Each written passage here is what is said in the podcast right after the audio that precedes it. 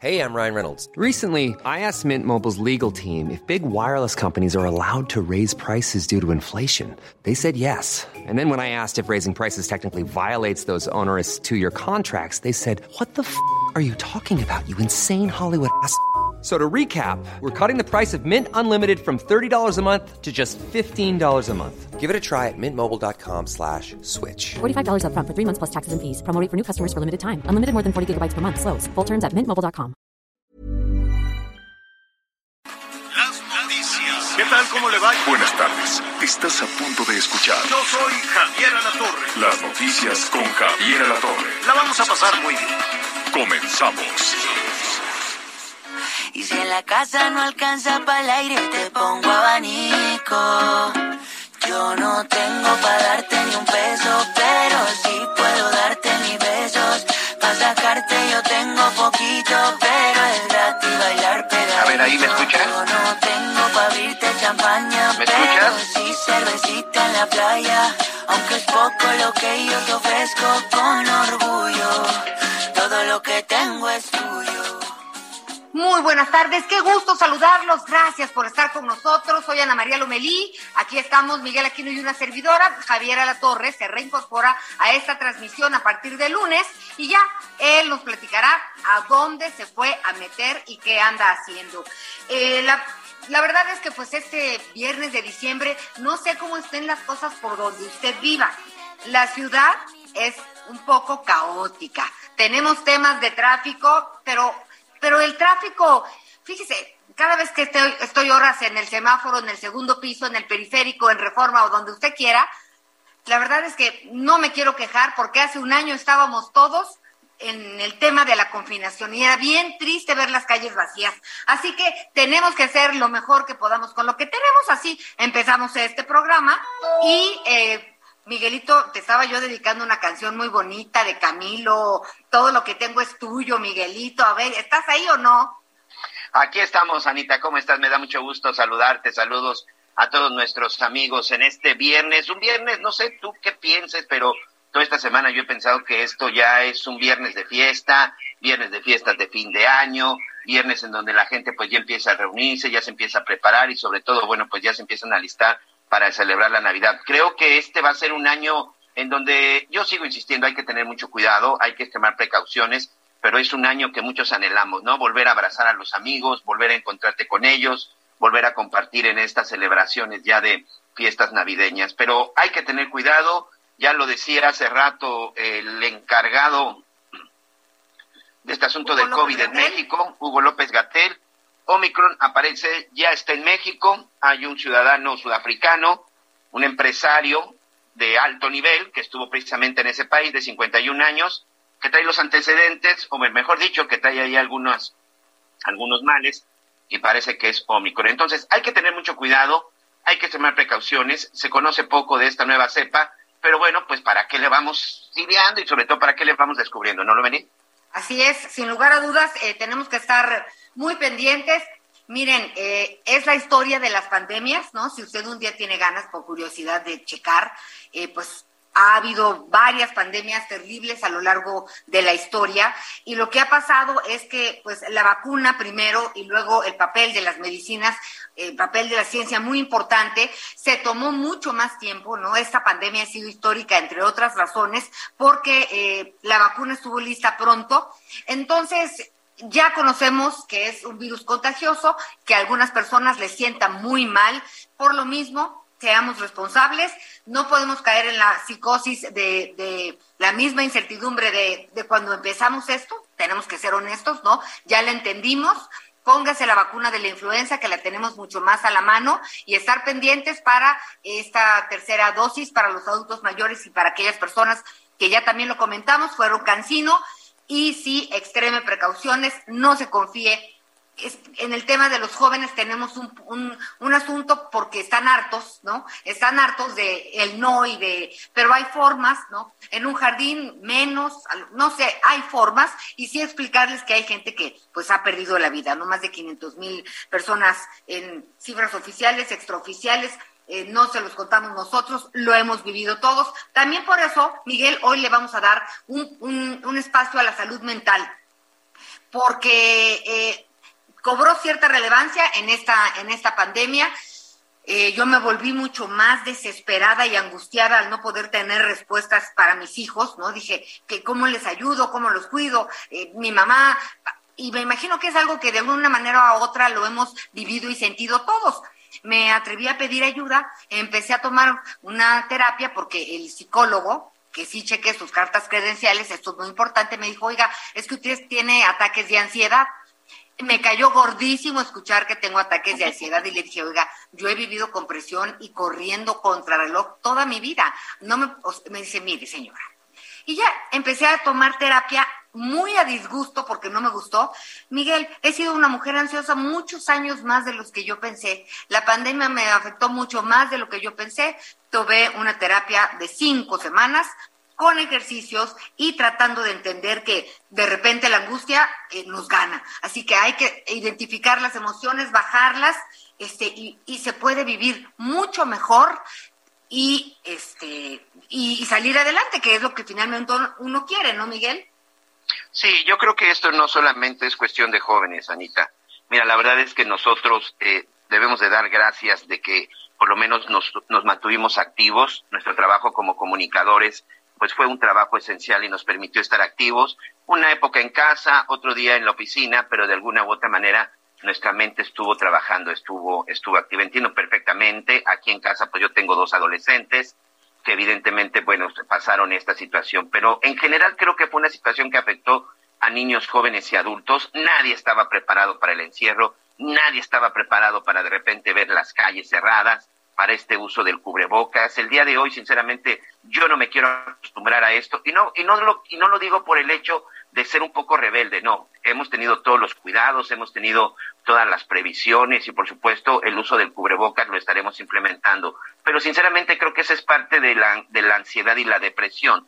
De repente ver a todo mundo con el cubrebocas, a mí una de las cosas que más me duele es ver a los niños pequeñitos que seguramente ni siquiera entienden lo que está sucediendo y pues que tienen que salir con cubrebocas. Me he encontrado pequeñitos incluso que todavía van en una carriola, no de meses, pero sí niños probablemente a lo mejor de dos o tres años, que de repente todavía los llevan en la carriola porque pues es muy complicado en el momento que se cansan, pero bueno, pues que traen el cubrebocas o que de repente te llegan los anuncios cubrebocas infantiles, cubrebocas pediatras. La verdad es que ese tipo de situaciones son las que de repente te pesan. Es algo que está entre nosotros, sí, es algo que no podemos negar tampoco, es algo que evidentemente tenemos que enfrentar, por supuesto que lo tenemos que hacer y creo que esa es la parte también emocional en donde tenemos que trabajar. No solamente es una cuestión de salud, es una cuestión emocional. E insisto, nosotros la verdad es que estamos agradecidos de que nunca dejamos de trabajar, pero la gente que tuvo que dejar de trabajar para aislarse, pero no solo eso, sino que además perdió su trabajo y que no tenía ni siquiera la forma de poder recuperar económicamente,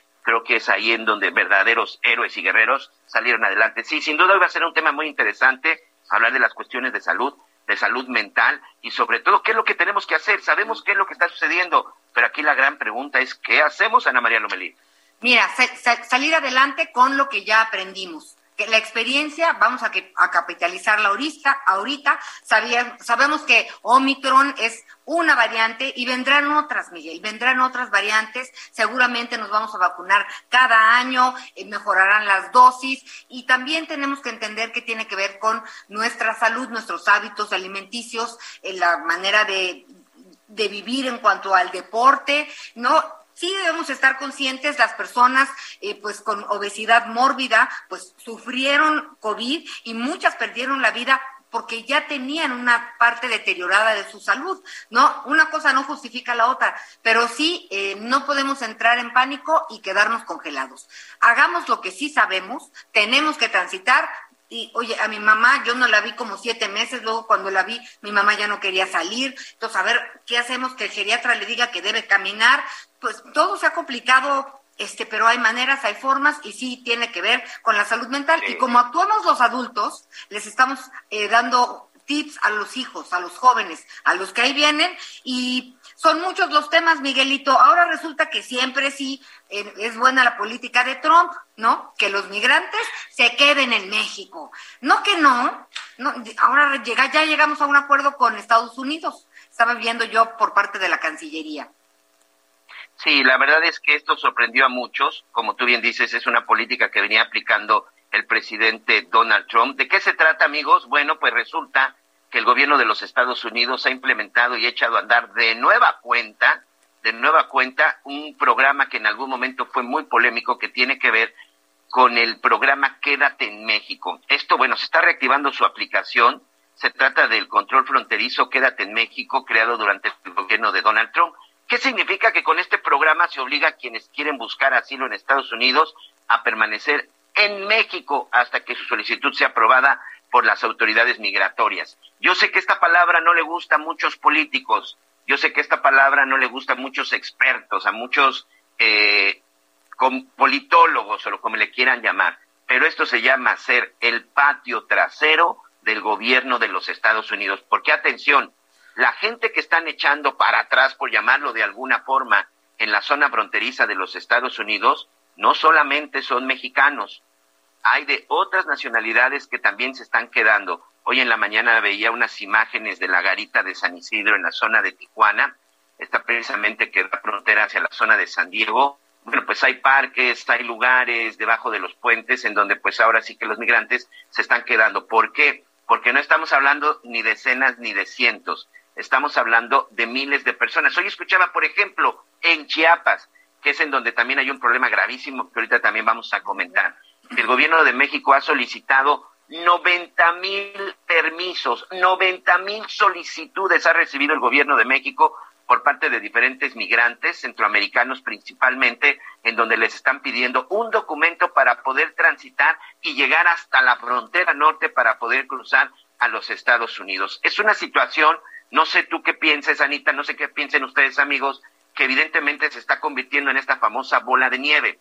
Hay 90 mil migrantes en Chiapas que solicitan un permiso para llegar a los Estados Unidos, pero en los Estados Unidos hay alrededor también de 100, 120 mil personas que van a ser devueltas a México en espera de que se resuelva su situación legal. Entonces, va a llegar un momento que nuestras fronteras, yo no sé en dónde van a poner a tantos migrantes.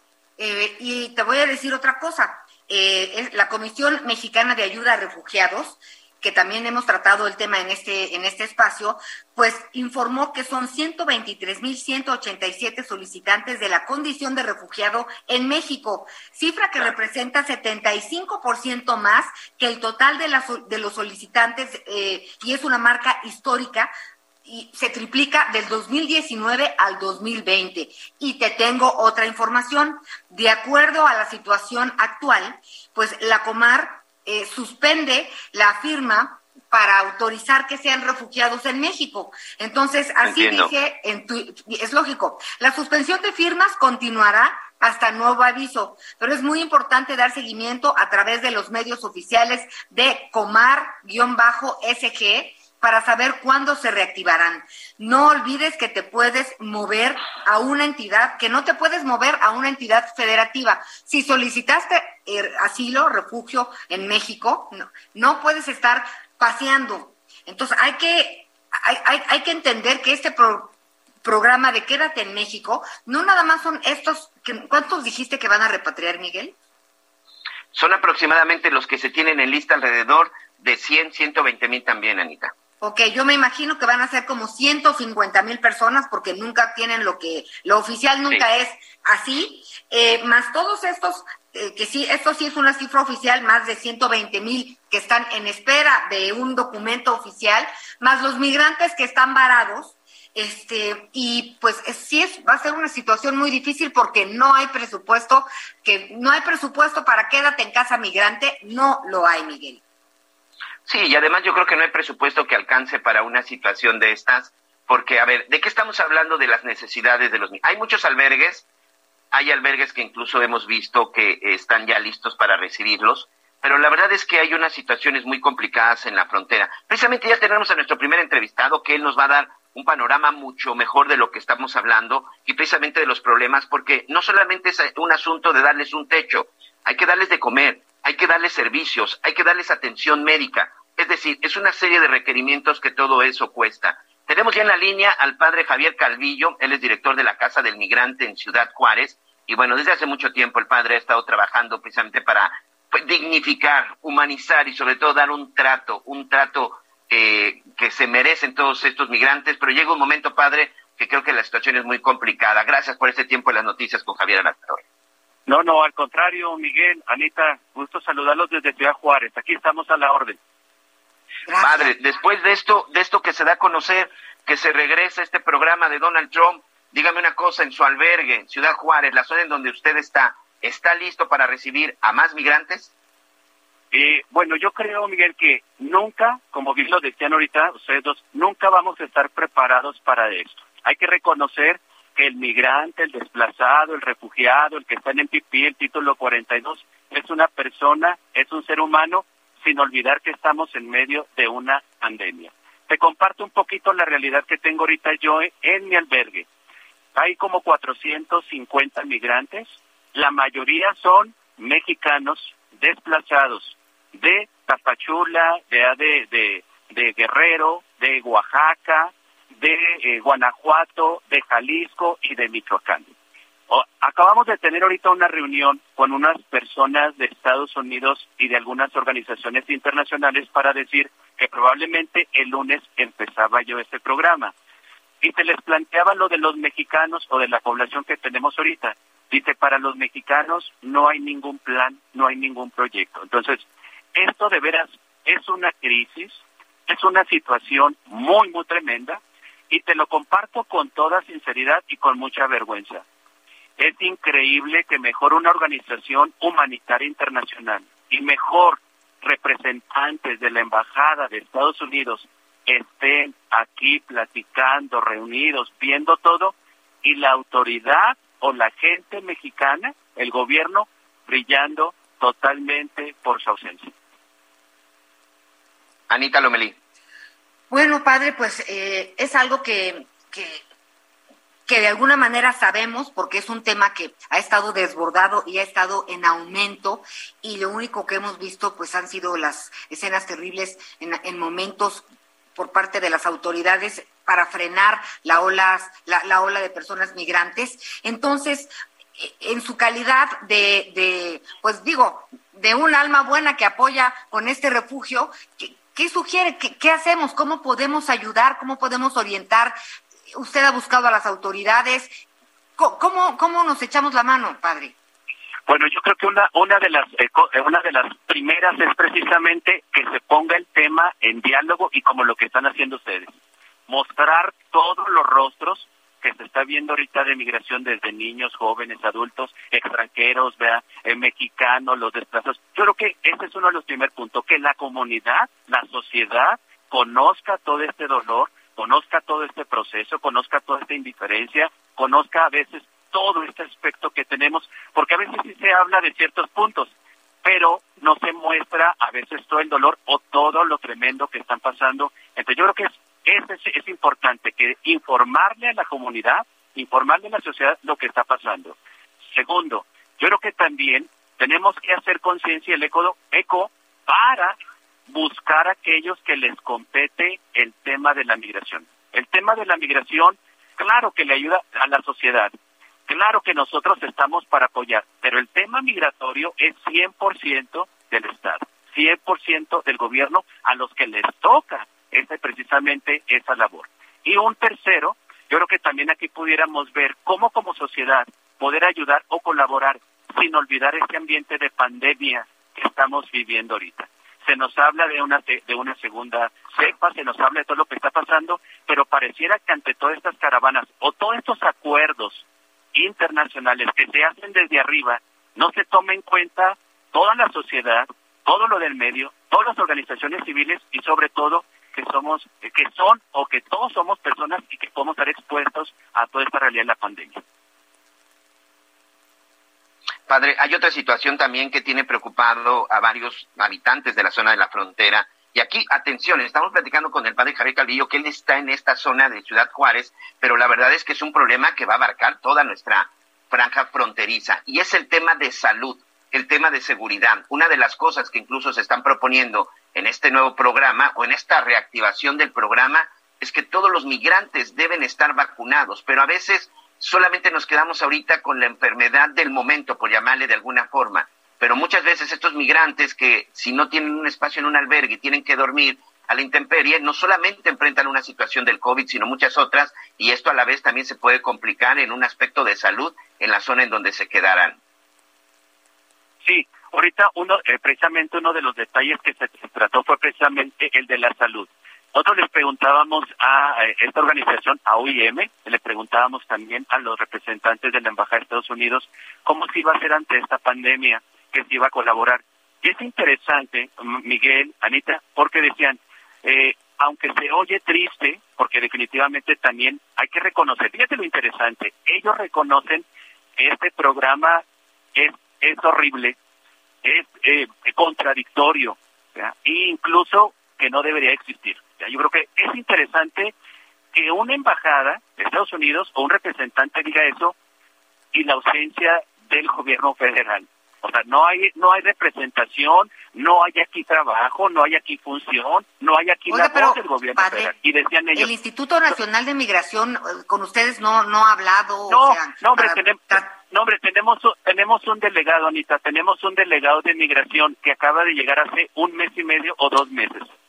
Ayer precisamente venía un representante de Beta para decirnos que si ahora nosotros podíamos recibir más migrantes deportados, aquellos mexicanos, y le decíamos, oye, ya tenemos mexicanos, tenemos extranjeros, y no podemos recibir el deportado porque ya son tres poblaciones muy diferentes. Y le preguntábamos, ¿y tu delegado de migración? Pues bien, gracias, ¿verdad? no ha podido venir a visitar, no ha podido venir a dialogar, no ha podido, no ha tenido tiempo de venir y conocer la realidad a donde fue enviado. Bueno, padre, la verdad es que es una situación complicada y creo que lo más complicado está por venir, una temporada de diciembre en donde incluso en esta zona se espera que el frío pues empiece a azotar de manera importante, así que si nos lo permite, pues vamos a estar platicando con usted y sobre todo pues aquí estamos para tratar de ayudar en lo que se pueda, hacer el llamado y por supuesto como siempre de antemano la solidaridad de los mexicanos. Así que para lo que le pueda servir y sobre todo estar pendientes. Padre Javier Calvillo, director de la Casa del Migrante en Ciudad Juárez, muchas gracias por este tiempo en las noticias con Javier Alatorre. Al contrario, a ustedes buenas tardes y bendiciones. Gracias. Muchas gracias. Bueno, y aunado a todos estos temas que nos preocupan y ocupan. Ya hablábamos de la salud mental al, inicio del programa. Por eso me da mucho gusto saludar a Benjamín García, psicólogo clínico especializado en adicciones y trastorno límite de personalidad. Queremos hablar contigo, doctor Benjamín García, que a los psicólogos no les decimos doctores, pero sí es un doctor. Eh, pues sobre cómo, cómo salir adelante ahorita. Primero te voy a dar las buenas tardes, ¿verdad? ¿Cómo estás, doctor? Buenas tardes. Buenas tardes, Ana. Muchas gracias por, por considerarme en la entrevista y buenas tardes, Miguel. Eh, buenas jóvenes. Mira, eh, entre nuevas cepas, viejas cepas, más vacunas, menos vacunas, Navidad, semáforo verde, eh, y todas las noticias que escuchamos, pues viene de nuevo estos capítulos de incertidumbre, de ansiedad, que han estado ahí de una manera o de otra, pero que ahora se manifiestan más fuerte. ¿Qué, cómo, ¿Cómo nos orientas? Así es, Ana, este terrorismo psicológico que estamos viviendo por toda la, toda la información que recibimos y como tú dices, las, las múltiples cepas que llegan y que seguirán llegando, pues definitivamente vamos a ver que la salud mental de los, de los niños, jóvenes, adultos, está afectándose. Eh, yo lo llevo diciendo desde el inicio de la pandemia, la mejor forma de enfrentar esta situación es que no estemos, no estemos tan con, con mucho consumo de información, es decir, obtengamos la información importante de salud, las medidas de protección, pero no estar todo el día al pendiente de las noticias, porque esto nos va a estar subiendo los niveles de ansiedad constantemente. Entiendo que también esto puede tener una parte contraproducente de no estar informados, pero hay estados, digamos, hemos tenido en la consulta pacientes que te reportan eso que están muy angustiados, que no quieren salir, que incluso los niños, niños que dicen ya no quiero salir, tienen ir a la escuela, y lo mismo en todos los niveles de edad. Entonces, lo primero sería eso, sería, ok, obtengamos la información necesaria y posterior a eso tenemos que estar en actividades que llamamos de atención plena. Cualquier cosa que nos pueda tener la mente ocupada, la mente en una situación que no implique, en una situación que no implique estar todo el tiempo pensando en estos, digamos, pensamientos ansiosos o amenazantes. Esa sería como, digamos, la primera, la primera recomendación de higiene mental para estos tiempos. Eh, y, doctor, ¿cómo administramos nuestras broncas? Porque tenemos problemas de dinero, tenemos problemas, pues digo, no, no, ¿para qué los enumeramos? Cada quien traemos ahí nuestro costalito con los temas eh, que nos tienen inquietos y que tenemos que ver cómo resolvemos. Pero si estamos eh, apanicados o nada más pendientes de cuando llegue, eh, que ya se Hey, I'm Ryan Reynolds. Recently, I asked Mint Mobile's legal team if big wireless companies are allowed to raise prices due to inflation. They said yes. And then when I asked if raising prices technically violates those onerous two year contracts, they said, What the f are you talking about, you insane Hollywood ass?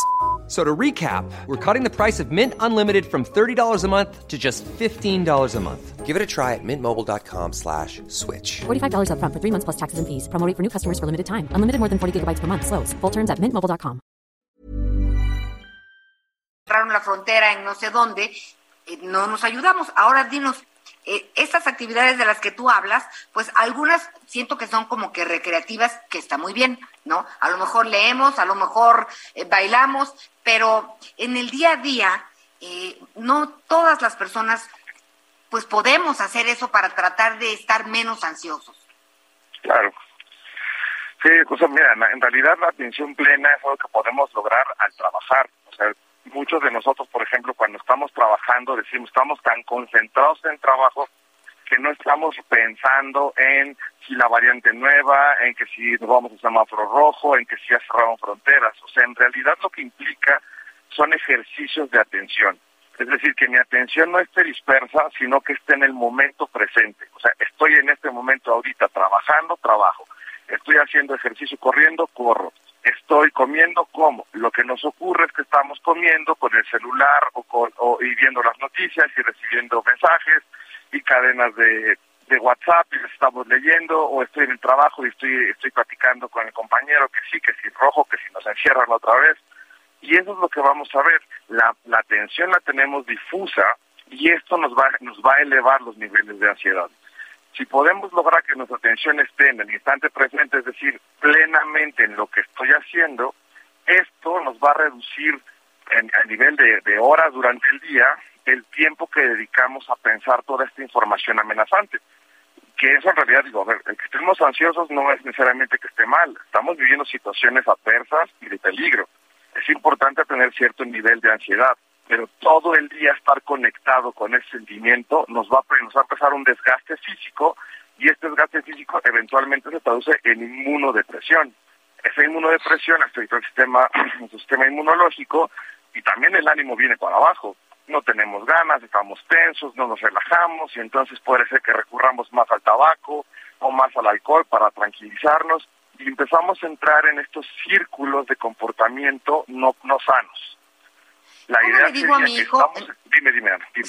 Doctor, ahorita que dijiste que empezamos a el alcohol y pues que tiene que ver también con adicciones y en algún momento lo platicamos que pues algunos tratamientos pues se los llevó la la tostada porque pues al cambiar toda nuestra forma de operación pues estoy yo como mamá más presente en mi casa también mi hijo este pues que es adicto no que trae un problema serio cómo le ayudamos Pues mira, la verdad es que sí, sí se nos ha complicado bastante el tema de las adicciones ahora, ¿no? Con toda esta cuestión de muchos, muchos grupos de autoayuda dejaron de sesionar en presencial y pasaron a sesiones en línea. En fin, hubo muchas cosas. ¿Cómo lo ayudo? Lo, lo que estamos recomendando es tener actividades que nos puedan producir, en la, en la medida de lo posible, liberar niveles de estrés, hacer ejercicio, hacer un rompecabezas, a lo que a cualquier persona le baje el estrés, escuchar música. Eso por un lado. Pero otra forma también sería apegarnos a nuestros, a nuestros tratamientos, es decir, si tenemos un medicamento, no dejarlo. Si nuestra nuestra forma de mantenernos sanos es comer frutas y verduras, comer frutas y verduras. Es decir, no no alejarnos de todas esas situaciones que nos mantienen en, nos mantienen en salud nos- y que nos mantienen una vida una vida equilibrada. Estos momentos actuales han provocado que casi todos hemos variado nuestros estilos de vida y eso ha provocado que muchos de nosotros nos hemos alejado de antiguos estilos de vida que nos mantenían sanos y tranquilos. Y ahorita pues andamos que con el cubreboca, que con eh, el, el gel antibacterial y que etcétera. Muchas variaciones que han provocado que han provocado que cambiemos. Entonces, ahorita sería apéguense al tratamiento. Por ninguna razón al, que se alejen de su tratamiento las personas que ya contaban con una condición de salud mental, llámese ansiedad, depresión, adicción o cualquier otra. Pues muchas gracias por, por esta charla que estas se antojan charlas largas, te estaremos molestando porque sí debemos, no nada más de cuando nos sentimos al límite eh, hablar de salud mental, sino eh, tocar muchos temas. Hay veces que no estamos conscientes y sí estamos deprimidos. Entonces estaremos platicando contigo a lo largo de, pues, de este diciembre. Muchísimas gracias a Benjamín García, psicólogo clínico. Muchas gracias, Diana, que estés muy bien. Hasta luego. Buenas tardes. Buenas tardes. Bueno, pues mire, tenemos trabajo, tenemos mucho que hacer, pero eh, hay que orientarnos. Si necesita ayuda, hay que pedir ayuda. Solo le pediría que cheque muy bien, que no se trate de charlatanes. Eh, de repente hay una onda que los coaches y los bloggers y cheque muy bien con quién se está usted eh, acercando, para qué lo necesita, ¿no? La salud mental es una cuestión de expertos, es un tema de ciencia. Entonces, y por favor, primero el psicólogo y después ya le dirá si necesita usted avanzar a un psiquiatra para otro tipo de tratamientos. Pero, por favor, piensa en la salud mental. Y si hacemos una pausa, Miguel, ¿qué no te gustó en la canción con la que empezamos? A ver, ahí va de nuevo, Miguel, porque no me hiciste caso. Hacemos una pausa y ya volvemos. Para sacarte yo tengo poquito, pero el gratis bailar pegadito yo no. Sigue con nosotros. Volvemos con más noticias. Antes que los demás. Continuamos. Muy bien, estamos de regreso con más información en las noticias con Javier Alatorre. Y sin duda, no de ahorita, sino ya desde hace varias décadas, el sindicato de los maestros en México, sindicato magisterial, es uno de los más grandes, uno de los más poderosos, y no solamente en nuestro país, incluso en Latinoamérica. Es considerado uno de los uno de los grupos más importantes, sobre todo con el mayor número de agremiados. Han pasado muchas cosas, se han visto muchas cosas, se han dado muchos cambios, pero al final, bueno, pues el magisterio continúa siendo muy fuerte. Hoy se está trabajando en un movimiento nacional para la transformación sindical. Vamos a platicar al respecto porque de repente parecería un tema muy alejado al día a día, pero la verdad es que no es así porque al final tiene que ver incluso con la preparación y capacitación de nuestros maestros, que al final, bueno, pues son los encargados de la educación, de, de, a completar la educación de nuestros hijos que empieza en casa. Yo le quiero agradecer a Ricardo Aguilar, coordinador del Movimiento Nacional por la Transformación Sindical, precisamente que nos hable un poquito. Primero que nada, Ricardo, muchas gracias por este tiempo y sé que mañana tendrán un evento muy importante en la Ciudad de México. ¿De qué se trata? Eh, gracias, Miguel, gracias a tu auditorio, buenas tardes.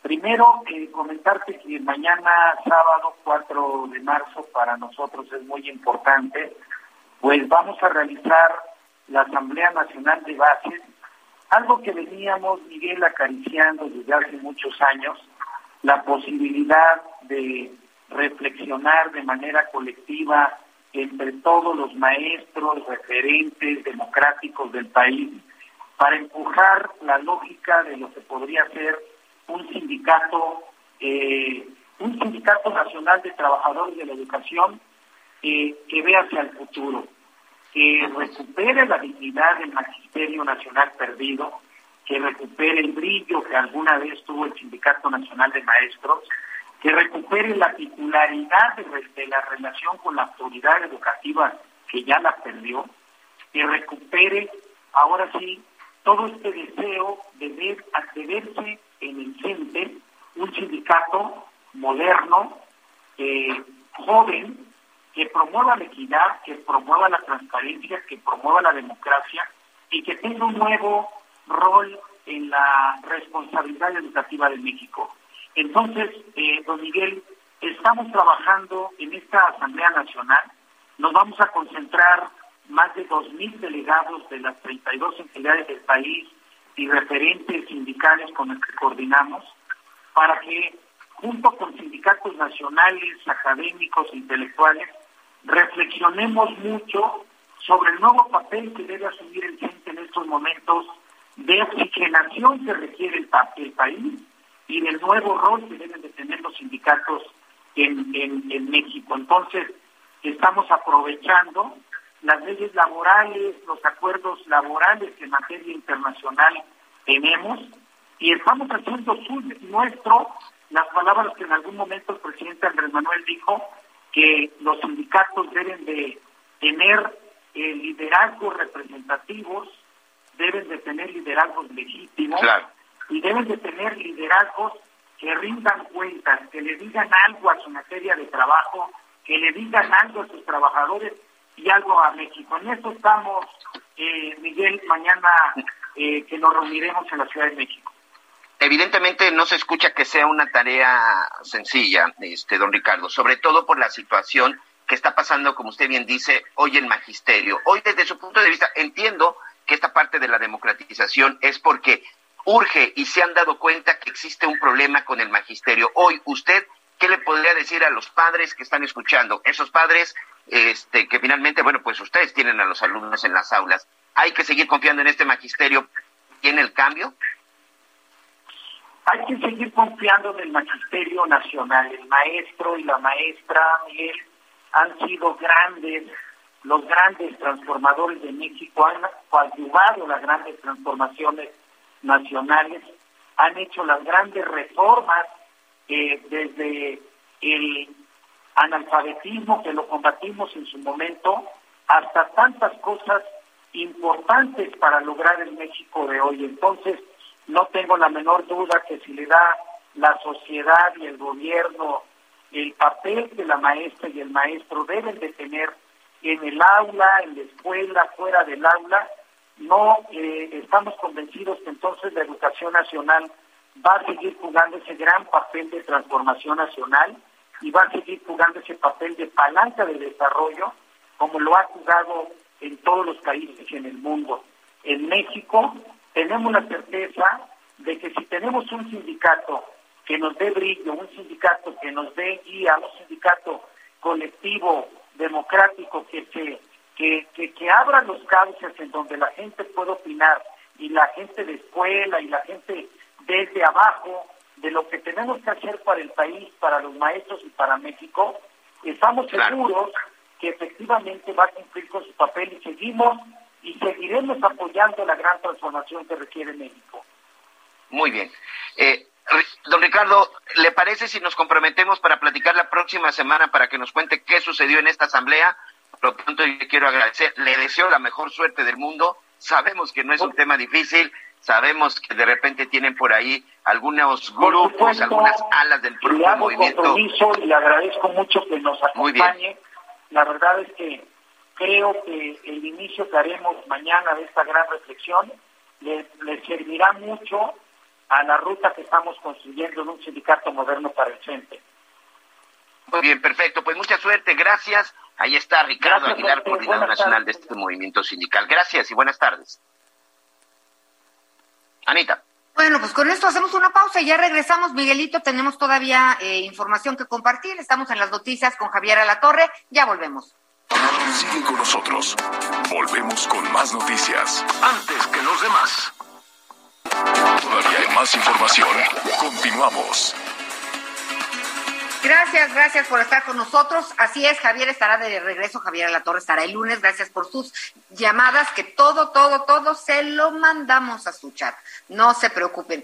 Pero eh, estábamos platicando también de que este jueves Elementos de la Marina y de la Fiscalía General de la República realizaron un fuerte operativo en Zapopan, Jalisco, en el que detuvieron a tres presuntos integrantes del cártel Jalisco Nueva Generación, entre ellos Manuel N., señalado como uno de los autores materiales del secuestro de dos marinos en noviembre pasado. Por esta razón me da mucho gusto saludarte, Mayeli Mariscal, corresponsal del Heraldo Radio en Jalisco. Buenas tardes. Hola, ¿qué tal? Muy buenas tardes. Buenas tardes también a todo el auditorio.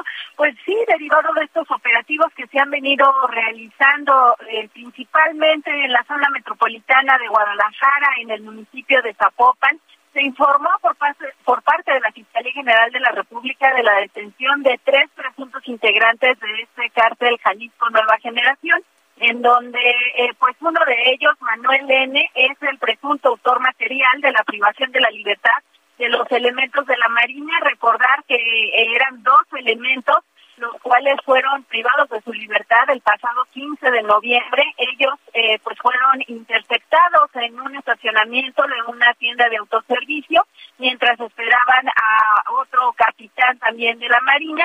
Eh, en este operativo, eh, pues se detiene a esta persona mientras que circulaba por la calle Playa Blanca Poniente entre Severo Díaz y la avenida Moctezuma.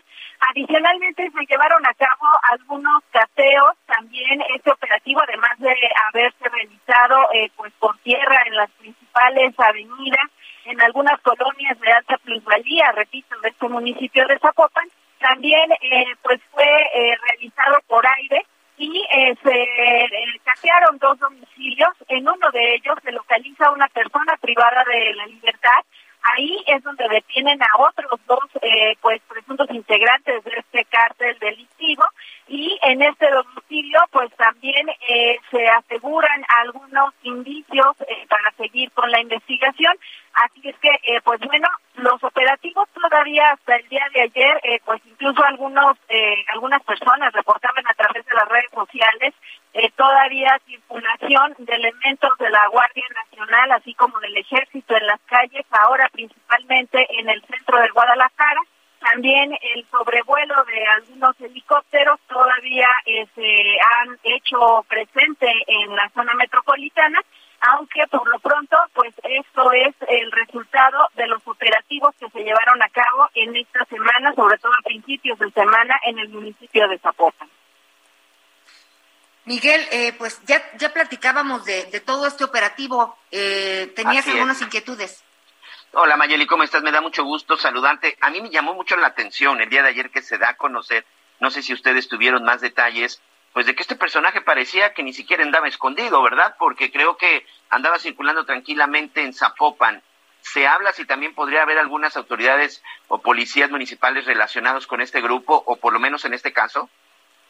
Eh, sí, efectivamente, como lo mencionas, este, esta persona, Manuel M., pues fue detenida mientras que circulaba en un vehículo eh, particular, es decir, sin ninguna, eh, pues ningún temor, digamos, de ser retenido, ni mucho menos, es localizado y bueno, eh, pues todavía hay también por parte del Estado eh, operativos para reforzar sobre todo las calles en, pues, en temor quizá o para prevenir alguna posible represalia. Sabemos que cuando hay detenciones y más eh, pues de algún grupo delictivo, eh, pues suelen eh, tener alguna reacción. Recordar que bueno, esto inició también desde el pasado eh, 15 de noviembre, cuando se detuvo también eh, horas antes de que privaran de la libertad de estos marinos a Rosalinda G, la presunta operadora financiera de este eh, cártel Jalisco Nueva Generación, quien es esposa de Nemesio Ceguera El Mencho, y bueno, ella ya está recluida en Morelos, pero el- esta privación de la libertad de los marinos pues fue una reacción porque fue horas después de esta detención. En esta ocasión pues se detiene al presunto autor material y recordar que eh, se hablaba de quien eh, pues la autora intelectual digamos o quien ordenó esta privación de los marinos Claro. sería eh, pues la hija de Rosalinda y de Nemesio, quien todavía eh, pues también es buscada por los elementos federales. La hija y el yerno, ¿no? Se decía que los dos estaban involucrados en una especie de reacción por el- la detención de la madre y la suegra. Así es, ambos, ambas personas son todavía buscadas. Muy bien. Ayeli, pues muchas gracias por esta, por esta información. Eh, vamos a seguir en contacto, sobre todo porque, bueno, pues el asunto de los operativos y la presencia de esta organización criminal, por desgracia, bueno, continúan en este estado de Jalisco y por lo pronto, bueno, felicidades, por cierto, a nuestros amigos en el estado de Jalisco, sobre todo a los seguidores del Atlas. Eh, no sé si tú le vas a las Chivas o al Atlas, pero ayer le ganaron a los Pumas y parece que después de muchos, muchos años tienen posibilidad de regresar a una final, Mayeli. Así es, pues yo soy eh, de la Chivas, pero por supuesto... Híjole, Nayeli, también que íbamos, Mayeli. Y el le iba a decir a Miguel, lástima, eres una mujer muy inteligente, Bastante fieles. en las Chivas, Y pues bueno, ya el eh, próximo pues no domingo en el Pero Estadio ya se van a ir Jalisco, los que dos por cierto ya se estarán Mayeli. implementando todos los controles sanitarios también para que los asistentes eh, pues respeten estos a la distancia, usen el, el cubrebocas y puedan disfrutar esperando que el Atlas eh, pues eh, ahora sí que haga el milagro y logre su segundo título. pues mira, aunque son nuestros archirrivales, le deseamos mucha suerte a la gente del Atlas, también a, los de Pumas, que bueno, pues lamentablemente ya van con un gol en contra. Pero bueno, también hay cosas positivas y hay cosas muy agradables en el estado de Jalisco, así que a disfrutar del partido, a disfrutar de este momento. Y por lo pronto, muchas gracias Mayeli, buen fin de semana. Excelente fin de semana para todos. Anita. Oye, bueno, pues ya para, para irnos a corte brevemente, sí recordarles que hoy es el día, pues es un día muy importante porque pues pues es el Día Mundial de la Discapacidad. Y la discapacidad no es una enfermedad eh, y tampoco me gusta cuando nos dicen todos vamos a llegar. No, no, no, no, no, no, no. La discapacidad es un tema muy serio, tiene que ver con la libertad, con la inclusión y es una de las deudas que tiene el gobierno y también la sociedad. Eh, pues hablar de inclusión en este sentido. Pero el productor, nuestro productor Leo, nos dice que en este instante vamos a ir al recorrido por los estados de la República. Que no seas desobediente, dice Leo. No, ahí voy, ahí voy. El gobierno de Coahuila anunció que durante la temporada invernal se ajustarán los horarios de entrada y salida de las escuelas en las que ya se están tomando clases presenciales, esto dependiendo de la baja de temperaturas para proteger la salud de los estudiantes durante la temporada invernal. Para el caso de nivel especial CAM, cuando la temperatura sea de 5 grados centígrados o menos, el horario de entrada será de las 9 horas a las 12 horas en el turno matutino, mientras que el vespertino la entrada será a las 14 horas. En el caso de nivel inicial, cuando la temperatura marque 2 grados centígrados o menos, la entrada será a las 7.30 y la salida a las 15 horas, mientras que en preescolar con 5 grados la entrada será a las 10 y la salida a las 12 horas y en el turno vespertino será de las 15 a las 17 horas. Informó Liz Carmona. Finalmente se retiró el plantón que duró casi tres meses en la glorieta de la Diana en plena costera Miguel Alemán en el puerto de Acapulco por integrantes del movimiento estudiantil Kiosco, jóvenes que aseguran haber hecho examen para ingresar a unidades académicas de medicina de la Universidad Autónoma de Guerrero y aseguraban que injustamente habían sido rechazados. Se logró retirar el plantón una vez que dialogó con ellos la gobernadora Evelyn Salgado Pineda, el rector de la Universidad Autónoma de Guerrero José Alfredo Romero Lea y la presidenta municipal Avelina López Rodríguez. ¿Qué se les ofrece? De los 38 integrantes de este movimiento, al menos 15 se irán a la misma Universidad Autónoma de Guerrero, 6 a la Universidad del Bienestar Benito Juárez García y 5 serán becados en universidades privadas. Cabe mencionar que hay el antecedente que en años anteriores el movimiento también ha sido representado por una señora de nombre Margarita Martínez García, quien ha sido señalada de recibir dinero o beneficios gracias a este tipo de movimientos. También hay que decirlo que en años anteriores a la mayoría de jóvenes que se les ha acomodado tras el movimiento resisten al año de estudiar. Informó desde Acapulco Guerrero, Enrique Silva. Sigue con nosotros. Volvemos con más noticias. Antes que los demás. Todavía hay más información. Continuamos. Era Rodolfo un reno que tenía la nariz roja como la grana y de un brillo singular. Ay, oigan, tantito, ¿no? Un poquito así de bajarle dos rayitas. No, tenemos que echarnos, eh, pues la entre unos y otros. Es mucha la información, son muchos los temas. Claro que también son muchos los problemas, pero también está la otra. Este año estamos circulando, el otro año estábamos en pausa nosotros y el mundo. Eh, entonces, pues agarrémonos de esas de esas cosas que sí podemos. Y algo que decías, Miguel, que sí es muy importante, el, agradecimiento siempre es sanador, ¿no? Agradecer lo que sí, podemos, lo que sí tenemos, eh, que sí estamos, que sí estamos con quién sí estamos, que estamos trabajando o lo que estemos haciendo. Para nosotros siempre contar con ustedes, pues es eh, muy importante, muy importante. Ahí, estando del otro lado, escuchándonos, pues ya echan la mano un buen, no, Miguelito, es un apapacho. Sí, sin duda, sin duda. Insisto, eh, lo decíamos en el, al principio del programa, ya se empiezan a sentir estos ambientes navideños, estas ganas de convivir, estas ganas de estar con la gente, pero no se nos olvide lo que está a nuestro alrededor. Lamentablemente este virus sigue, este virus existe, estamos avanzando y estamos avanzando muy bien, no hay que dar un paso atrás, hay que continuar firme enfrentándolo porque no tenemos otra opción, hay que seguirnos cuidando, pero pues sobre todo hay que aprovechar y agradecer lo que tenemos y tratar de ser felices. A nombre de todo el equipo de las noticias con Javier Latorre, del mismo licenciado Javier Latorre, les deseamos que tengan un excelente fin de semana, Anita. Sobre todo, te deseamos buen viaje. Anita estará, bueno, viajando en estos días. Ahí, estará, ahí estaremos platicando con ella.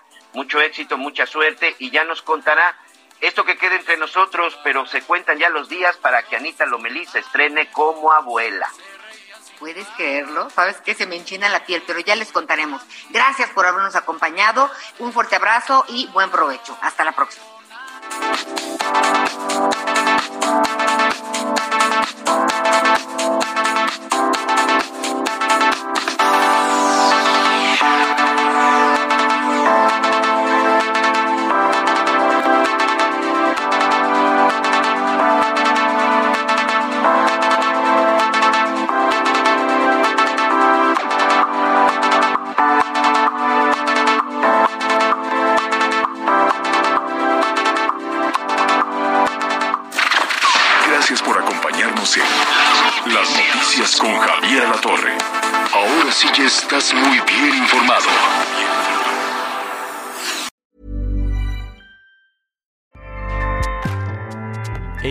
Powers the world's best podcasts. Here's a show that we recommend. The Real Housewives is a guilty pleasure for most, but if you're looking to not feel guilty about that pleasure, tune in to Everything Iconic with me, Danny Pellegrino, where I break down all the messy moments and behind the scenes antics of Bravo's popular franchise. And on Everything Iconic, I also interview celebrity guests like Kelly Ripa, Kiki Palmer, Drew Barrymore, Cameron Diaz, and more about their guilty pleasures, their past work, and so much more. So if you're pop culture obsessed and find yourself watching way too much reality TV like me, tune in to Everything Iconic with Danny Pellegrino wherever you listen to podcasts. ACAST helps creators launch, grow, and monetize their podcasts everywhere. ACAST.com.